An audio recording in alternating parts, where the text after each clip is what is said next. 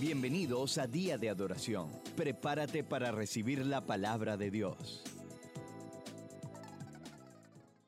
Yo soy el camino y la verdad y la vida. Nadie viene al Padre sino por mí.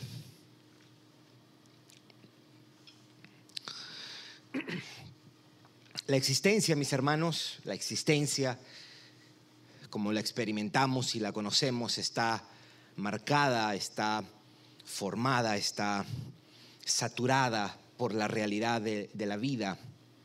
La vida es algo inevitable, es un precioso regalo. La vida es estimada por nosotros, deseada, celebrada, cuidada y disfrutada por nosotros los seres humanos. Nada en esta existencia supera esta realidad, la vida. No hay nada mayor que ella. Es por eso que en una manera, en un sentido, nosotros lamentamos cuando esta termina. La muerte sacude nuestra realidad y altera nuestro interior de maneras indecibles y sin precedentes. La muerte inunda, por ejemplo, la mente de preguntas. La muerte inunda la mente de reproches, de, de recuerdos, de confusión. Y esos pensamientos dan vuelta sin parar hasta que nos paralizan. La muerte logra que el corazón sienta y lo sienta simultáneamente un profundo vacío, un inconsolable dolor y un extraño adormecimiento. La vida es una realidad tan preciosa y por eso la muerte es por lo menos un trauma. En su libro A Grief Observed, una pena en observación, C.S. Lewis escribe en pleno luto a días que su esposa Joy Davidman había fallecido. Y él, en este, esta colección de notas que él escribe tratando de expresar su profunda tristeza, su luto, su, su depresión, él dice algo tan importante a manera de confesión, porque él dice, esta fe que tengo fue sacudida de tal manera, y no puedo decir que era una casa, sino un castillo de naipes, a house of cards, decía él. Porque si no se hubiese sacudido, decía, o más bien, si no hubiese caído, hubiese permanecido firme y él, él expresa este profundo dolor que siente un ser humano cuando ha perdido a un ser querido. Eso es lo que nos testifica cuán impresionante es la vida, cuán preciosa es la vida, cuán intensa es la vida, cuán amada es, cuán buscada es. Celebramos cuando viene una vida y lloramos cuando parte otra. Y aquí nosotros tenemos a nuestro Señor Jesucristo diciendo, yo soy la vida. Nadie viene al Padre si no es por mí. So, nosotros vamos a tomar unos minutos breves para meditar un poquito en esto, de a qué se refería nuestro Señor Jesucristo cuando dice, yo soy la vida, yo soy la vida. Zoe es la palabra que usan los escritores para describir esto, vida. Yo soy la vida. A manera de introducción, podemos decir dos cosas acerca de qué significa esto de que Jesús es vida.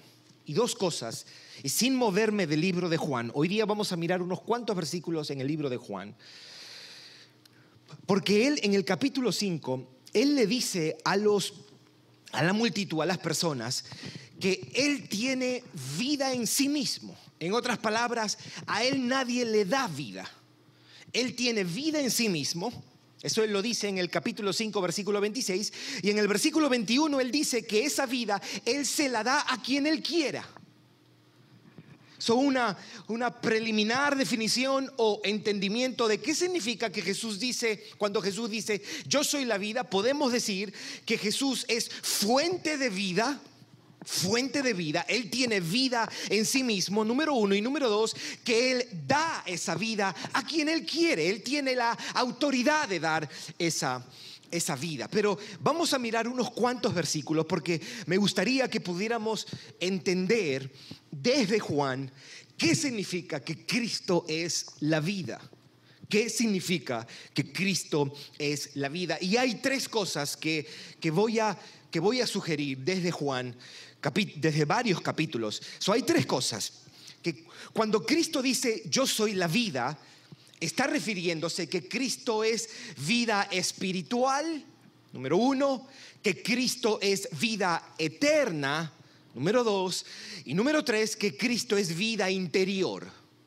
Estas tres cosas es lo que nosotros vamos a mirar y cada una a qué se refiere. Entendiendo una cosa, que la vida espiritual a la que nos vamos a referir también es vida eterna y que la vida eterna también es vida espiritual y que la vida interior también es vida espiritual y vida eterna a la vez. Pero me gustaría que hagamos esta distinción porque el libro de Juan hace esta distinción para poder tener una comprensión quizá más integral de esta idea de la vida. ¿Qué es la vida? So, primero, número uno, Cristo cuando dice yo soy la vida, está diciendo que Él es fuente y dador de vida espiritual. ¿En qué sentido? En el sentido de que Él resucita personas. En el sentido de que Él da vida a los muertos. La vida espiritual es la que hace que los muertos vengan a la vida. Si usted busca en Juan capítulo 6, versículo 53, Escuche lo que Jesús dice a este respecto. Juan capítulo 6, versículo 53. Dice, Jesús le dijo, les dijo, de cierto, de cierto os digo, si no coméis la carne del Hijo del Hombre y bebéis su sangre, en otras palabras, si no creen, no tenéis vida en vosotros. Ahora alguien pudiera decir, pero había gente viva ahí. Sí, viva en el sentido físico de la palabra. Jesús aquí está hablando de la vida espiritual. es esta vida a la que Jesús está refiriendo es la vida que se nos imparte en el nuevo nacimiento. Es la nueva naturaleza que el Espíritu de Dios nos infunde o nos da desde que nosotros somos regenerados. Cristo es la vida porque por medio de su espíritu, Él viene a nuestro interior, nos resucita, nos levanta, nos trae a la vida y nos sostiene. Es la vida de Dios en el sentido que nos permite comprender y entrar al reino espiritual nos hace conscientes de la realidad espiritual y nos impulsa y atrae hacia Dios. Busquemos Juan capítulo 3, el mismo libro de Juan. Juan capítulo 3, versículo 3, la mayoría recordará, este es el intercambio de palabras que tuvo nuestro Señor con Nicodemo. Y en el versículo 3, él dice, respondió Jesús y le dijo, de cierto, de cierto te digo que el que no naciere de nuevo no puede ver el reino de Dios. No puede ver el reino de Dios. Note el versículo 5. Respondió Jesús, de cierto, de cierto te digo que el que no naciere de agua y del espíritu, está hablando del nacimiento espiritual, no puede entrar en el reino de los cielos. Aquí ya la metáfora cambia. Ya no solamente es no puede ver el reino de los cielos, ahora es no puede entrar al reino de Dios. Versículo 6, lo que es nacido de la carne, carne es, lo que es nacido del espíritu, espíritu es. Eso es lo que quiere decir que Cristo es la vida. Cristo es fuente y dador de vida espiritual. Es la vida que nos capacita para entrar al reino de los cielos y para relacionarnos con Dios. La vida del nuevo nacimiento capacita y faculta al pecador a ver. Es por eso que usted puede hablar con una persona y puede sonar tan lógico, tan persuasivo, tan evidente para ti. Y la persona como que no la agarra, como que está ciego. Bueno, déjeme decirle que está más que ciego. Está muerto. Está muerto. Y hasta que no venga esa vida que el Espíritu de Dios trae, que es la vida del Cristo resucitado, y no viene y cambia el corazón, cambia la mente, le infunde nueva vida, esa persona es un muerto espiritual. No hay emociones, no hay anhelos, no hay gusto por la realidad espiritual. Le va y le viene. No hay convicción de pecado, no hay aprecio por la gracia. No hay gozo por la salvación porque no la tienen. No hay expectativa por el cielo. eso es lo que nos referimos cuando decimos Cristo es fuente y dador de vida espiritual. Usted está aquí si usted es de Cristo porque usted un día nació de nuevo. Usted estaba muerto en sus delitos y pecados. Usted amaba las tinieblas amábamos el pecado y hasta nos burlábamos de los cristianos algunos, los más irreverentes como nosotros. Yo siempre he contado esto cuando nosotros llegamos a la ciudad de Nueva York, nuestro tío, que no se cansaba de predicarnos el Evangelio. Oscar Delgado, un señor así de este tamaño. Y cuando hablaba de Jesucristo parecía que hablaba de una comida, porque se le hacía agua a la boca. Y ese hombre nos invitaba a Cristo. Y cuando él se iba, Marlon, Alberto y yo nos burlábamos de él. Y cuando íbamos a jugar fútbol, todo el mundo ahí, tomados de la mano, todos ellos, los, los creyentes de esa iglesia, con los ojos cerrados, orando, y los únicos con los ojos abiertos éramos nosotros mirándonos y burlándonos de los cristianos. Estábamos muertos en nuestros delitos y pecados. Amábamos el pecado. Amábamos la maldad. Hasta que un día vino el Señor y nos dio vida nueva. Nos levantó, nos resucitó. Así como a usted. Si usted está en Cristo. Déjeme decirle una cosa, venir a la iglesia o haber crecido en una iglesia cristiana no es sinónimo de que usted es cristiano.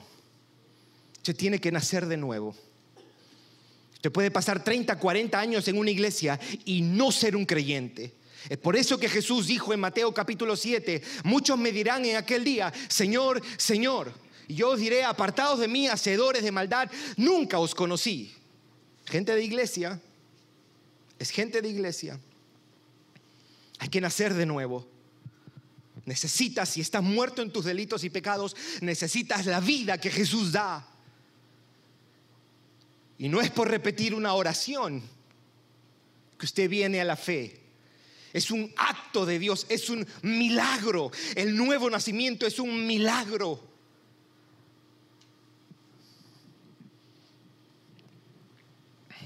Que solo Dios hace.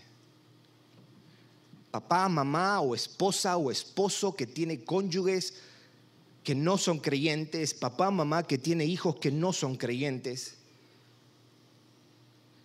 no hay nada que humanamente hablando tú puedas hacer para convertir a tus hijos porque eso es prerrogativa de Dios y acción de Dios. Es Dios quien hace eso. Es Dios quien cambia el corazón. Es Dios quien viene por medio de su espíritu y trae la vida del Cristo resucitado para aquel que está, no diría bien muerto, porque o está muerto o no está muerto y lo despierte a la vida. Y cuando eso sucede, no hay corazón duro que se resista. Nosotros debemos seguir predicando y seguir mostrando a Cristo. Pero cuando viene el Espíritu de gracia, no hay pecador, no hay, pero es que este tipo es tan duro, Gerson, tú no entiendes. No, no, el que no entiende es usted. Cuando el Espíritu de Dios viene y cambia un corazón, no hay quien se le resista. No hay quien se resista. Es Dios quien hace esa obra. Y qué bueno, qué bueno que sea Él que la hace.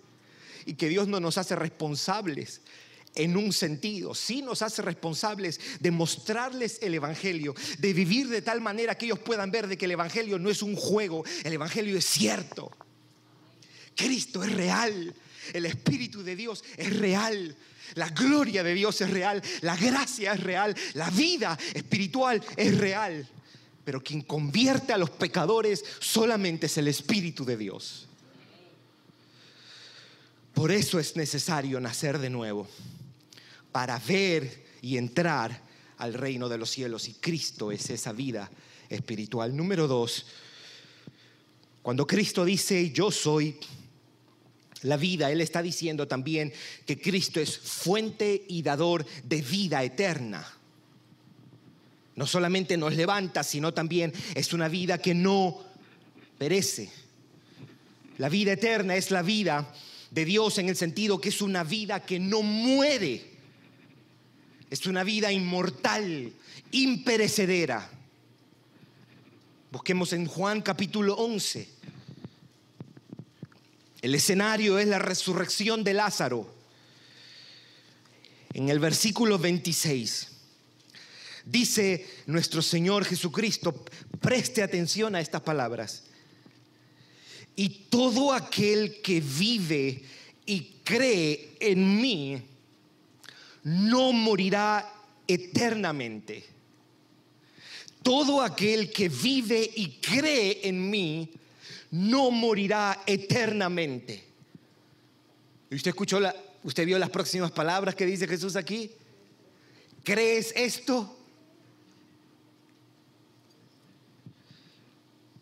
Esta es una clase de existencia que no expira y no termina, no caduca.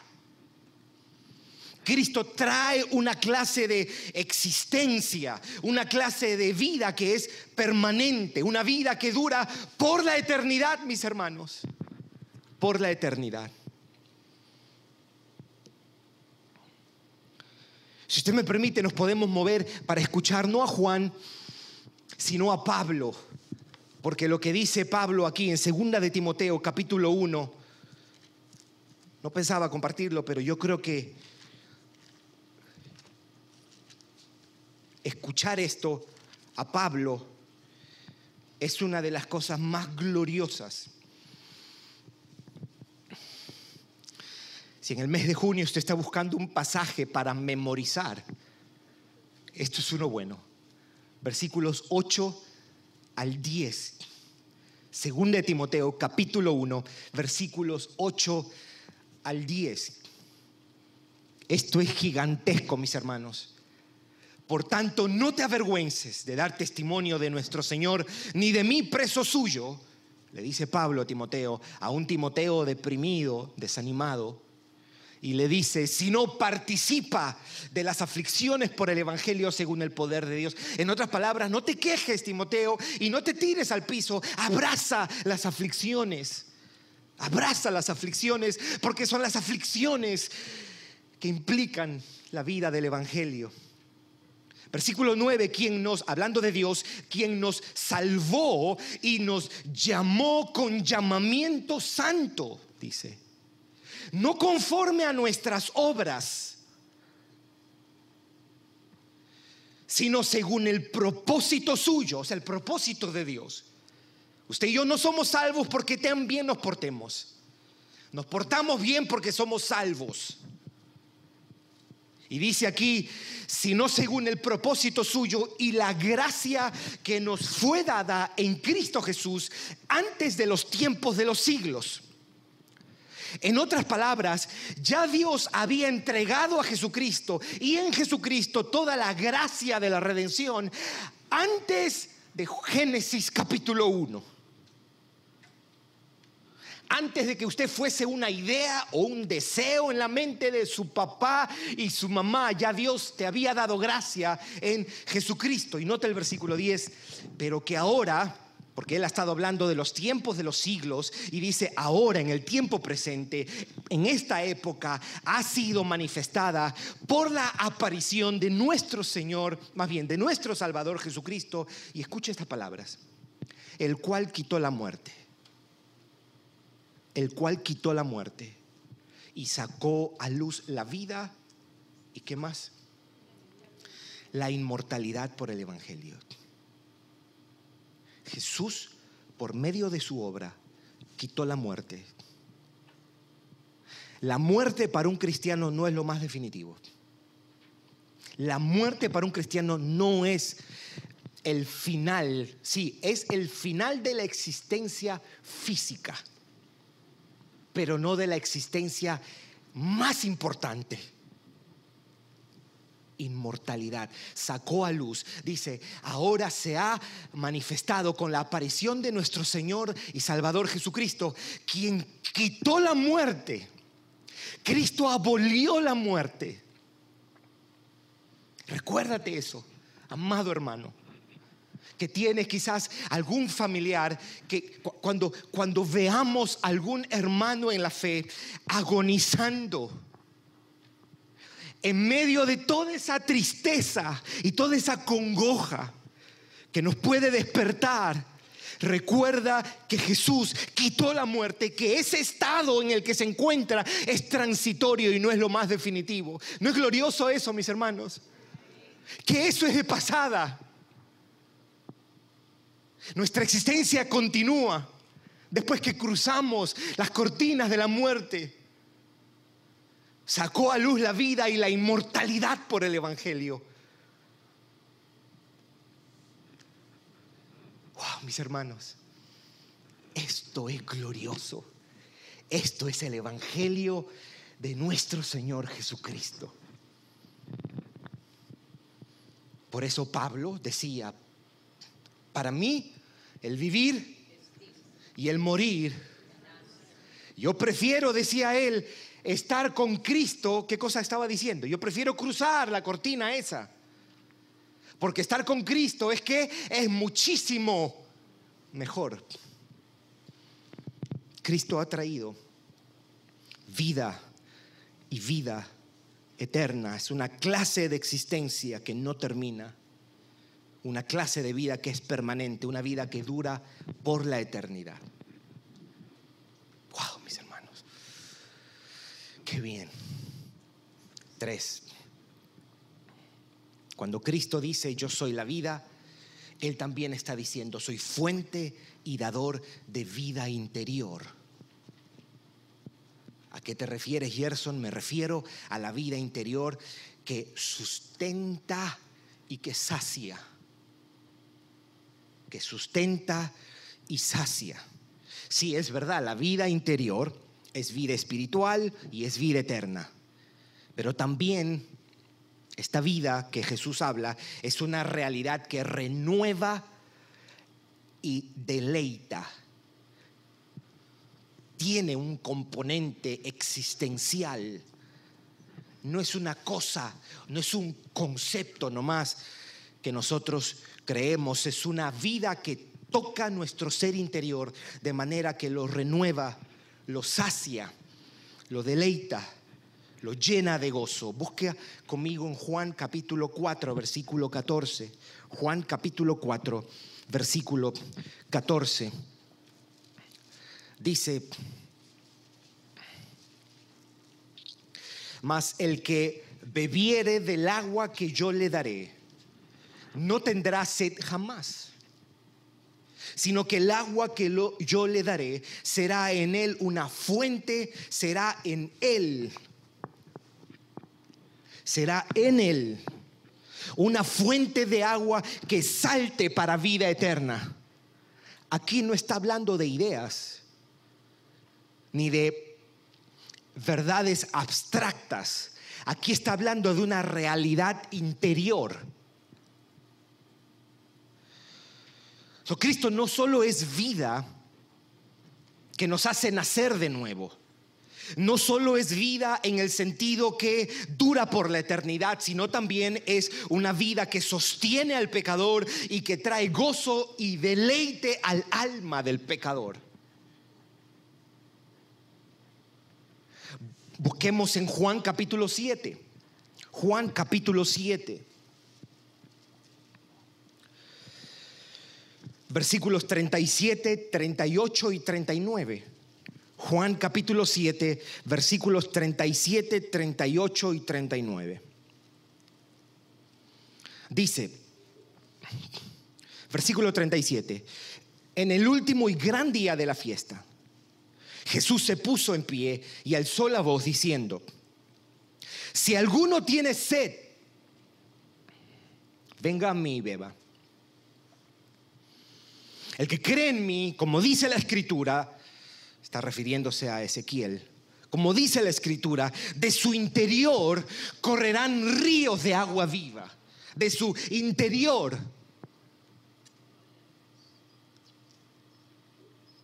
Si tú dices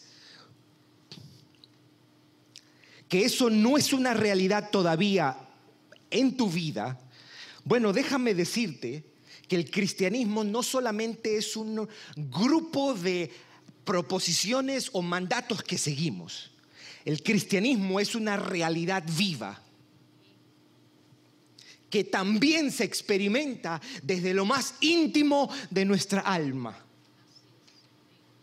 Versículo 39 dice, esto dijo del Espíritu que habrían de recibir los que creyesen en Él, pues aún no había venido el Espíritu Santo, porque Jesús no había sido aún glorificado.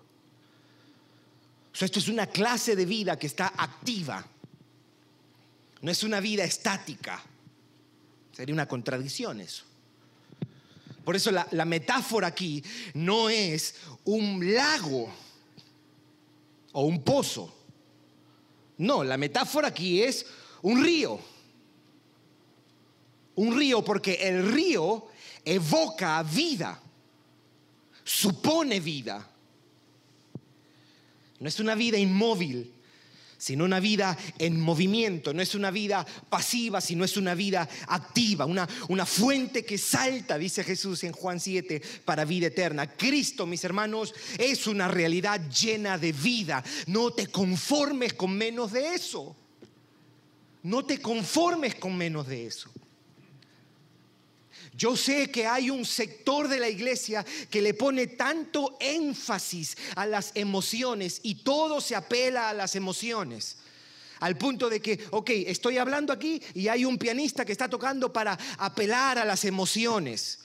No, yo no creo que tengamos que hacer eso, pero podemos irnos al otro extremo y pensar de que la vida cristiana no tiene nada que ver con nuestras emociones. Eso sería un pecado igual de malo.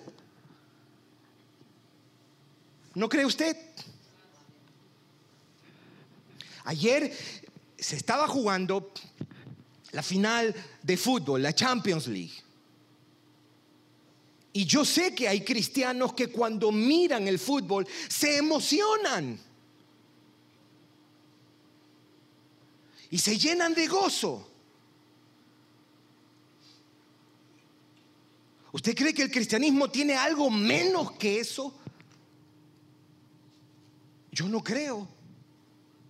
Yo no creo. Cristo es una realidad gloriosa y llena de vida. Cuando llega un alma, la toca, la aviva, la renueva, la satura, la fortalece, la sacia. Eso es Cristo para nosotros, una fuente que salta para vida eterna, una vida que sostiene y que satisface. Yo soy el camino, yo soy la verdad, yo soy la vida. Nadie viene al Padre si no es por mí. Te voy a resumirlo. Cuando Cristo dice, yo soy la vida, está diciendo que Él tiene vida en sí mismo. O sea, Él es la fuente de vida y que Él tiene autoridad para darla a quien Él quiere. Y esta vida es, según Juan, es vida espiritual que hace, que renueva y trae a la vida a los que están muertos. Es vida eterna en el sentido que es una vida que permanecerá para siempre. Si usted es de Cristo, usted va a vivir por la eternidad en comunión con Dios, por Cristo.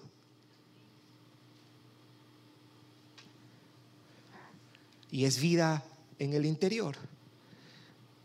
No es solamente una realidad pasada, no solo es una realidad futura, sino también es hoy una realidad presente. Es vida que sacia, vida que renueva, vida que sustenta. Y esa vida se recibe cuando venimos y confiamos en Él. Amigos, separados de Cristo, no hay nada, sino muerte. Y quien permanece en ese estado será un reo de muerte. Es cierto que la muerte en su sentido físico es la cesación de la vida o la terminación de la vida. Pero ya he dicho, la muerte no es dejar de existir. La existencia continúa. Y la existencia de quien muere sin Cristo será una realidad que según la Biblia se experimenta como una agonía y tormento eterno. Pero Cristo es vida en el sentido más completo, más integral, más trascendente de la palabra. Cristo es vida en el aspecto más importante. Él no solo es vida física, sí, Él es el dador de la vida física, pero también el dador de la vida eterna, la vida espiritual, la vida interior, la vida que sacia. Amén.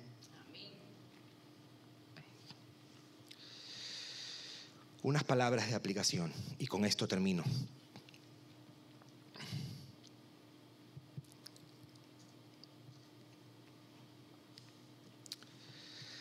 Hay, hay anhelos, hay necesidades y hay esperanzas que todos los hombres tenemos en común.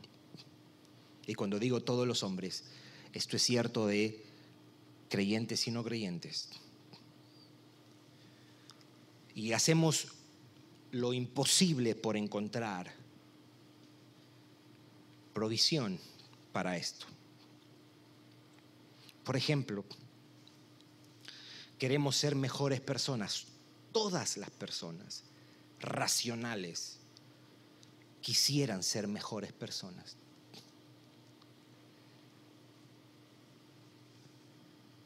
Pero también queremos ser felices no hay persona que no quiera ser feliz. Y tres, queremos que esa felicidad dure para siempre. Lo que acabo de decir es cierto de todos los seres humanos. Algunos lo expresan de manera diferente, algunos sienten alguna de ellas de una manera intensa más que otras en algún momento de su vida. Pero todos los seres humanos, en un sentido, queremos ser mejores personas, queremos ser felices y queremos que esa felicidad dure para siempre. Y Jesús viene y nos dice, yo soy la vida, yo soy la vida espiritual, que no solamente da vida al pecador, sino también lo transforma. Yo soy vida que sacia, porque yo sacio el interior del pecador. Mi vida es la que trae verdadera felicidad al alma y soy vida eterna. Yo traigo una felicidad que traspasa y que permanece aún después de la muerte. En realidad empieza de una manera sin precedentes después de la muerte. Si tú, amigo o amiga, si tú no estás en Cristo, tú estás muerto en tus delitos y pecados. Tú necesitas nueva vida.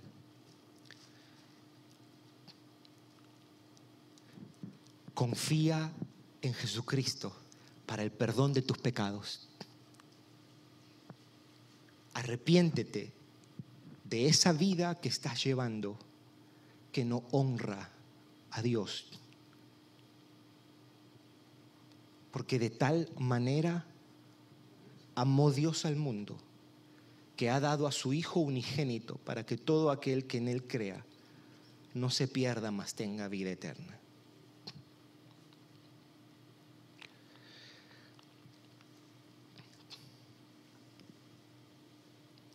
Cristo es todo lo que nuestra alma anhela.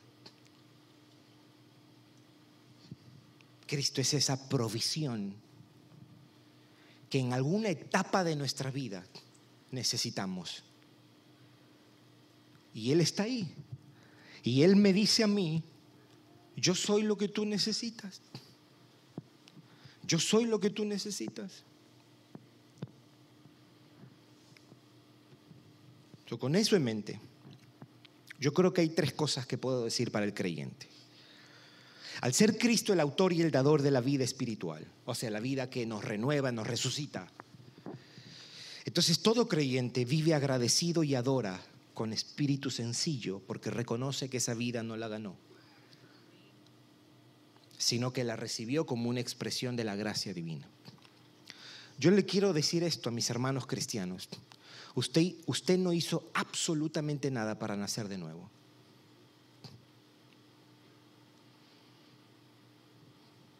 Usted no hizo absolutamente nada para nacer de nuevo.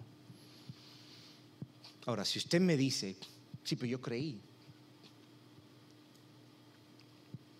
¿qué le respondemos? La fe es un don de Dios.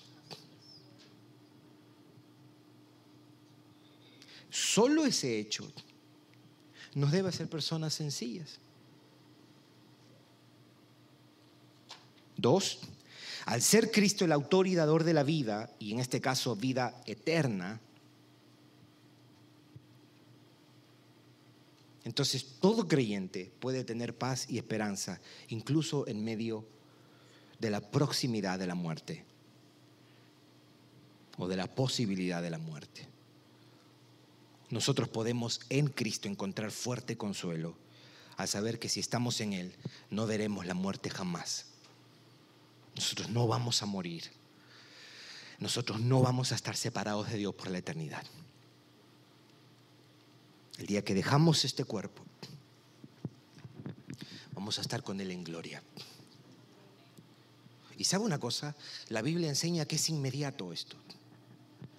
Aquí no hay purgatorio, Aquí no hay una salita de espera mientras todo se soluciona. Por eso Pablo decía, este, cuando el día que nos morimos estaremos ausentes del cuerpo y presentes al Señor. Es inmediato. Es inmediato. Lloremos por nuestros muertos que mueren en Cristo, pero lloremos sabiendo de que están mejor que nosotros.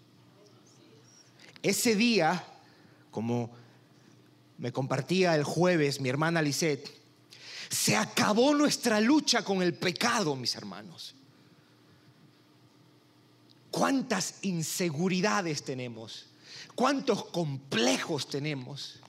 Cuánto luchamos en este mundo caído, cuántas frustraciones por un hijo que se aparta, por un matrimonio que no vemos solución, por una enfermedad que nos doblega, por un, pecado que nos, nos, mantiene y nos, nos oprime y nos, nos humilla y ahí nos tiene y no se va. El día que dejamos este cuerpo, vamos a estar presentes al Señor. Eso va a ser glorioso, mis hermanos. Eso va a ser glorioso. Le decía Rodolfo a su esposa, por favor, vístanse de blanco en mi funeral. ¿Te acuerdas, Rodolfo? Vístanse de blanco, no de negro, por favor. Eso es glorioso. Vamos a estar con Jesucristo cara a cara. Y este corazón que está siendo santificado Y esta mente que está siendo santificada, que todavía esta mente no percibe completamente la belleza de Jesucristo, cuando estemos en gloria y cuando ya tengamos cuerpos glorificados, ¿saben lo que va a pasar? Que esta mente va a poder ver a Cristo tal como Él es. Y si no nos impresionamos mucho en esta tierra, allá sí nos vamos a impresionar, porque esta mente va a estar tan aguda, va a ser una mente sin pecado. Y este corazón que no percibe completamente la realidad de Cristo o la percibe, pero es una experiencia inconstante, infrecuente y débil. Cuando estemos con Él en gloria, con corazones regenerados, este corazón va a explotar de gozo, mis hermanos. Cristo es vida eterna. Cristo es vida eterna. Podemos tener consuelo, mis hermanos. Podemos tener consuelo.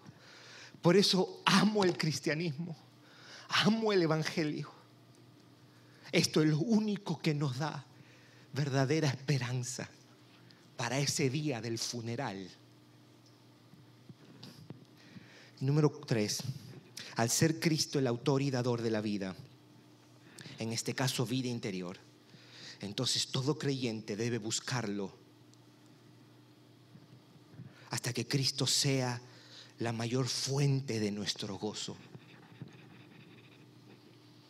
Nosotros debemos hacer de la meta de nuestra vida que Cristo sea el mayor deleite. Que de nuestro interior constantemente broten ríos de agua viva, que es la vida del Cristo resucitado. Yo soy el camino, yo soy la verdad, yo soy la vida. Nadie viene al Padre si no es por mí. Oramos. Gracias por escucharnos. Para recibir esta y otras enseñanzas, visita diadeadoración.org. Hasta la próxima.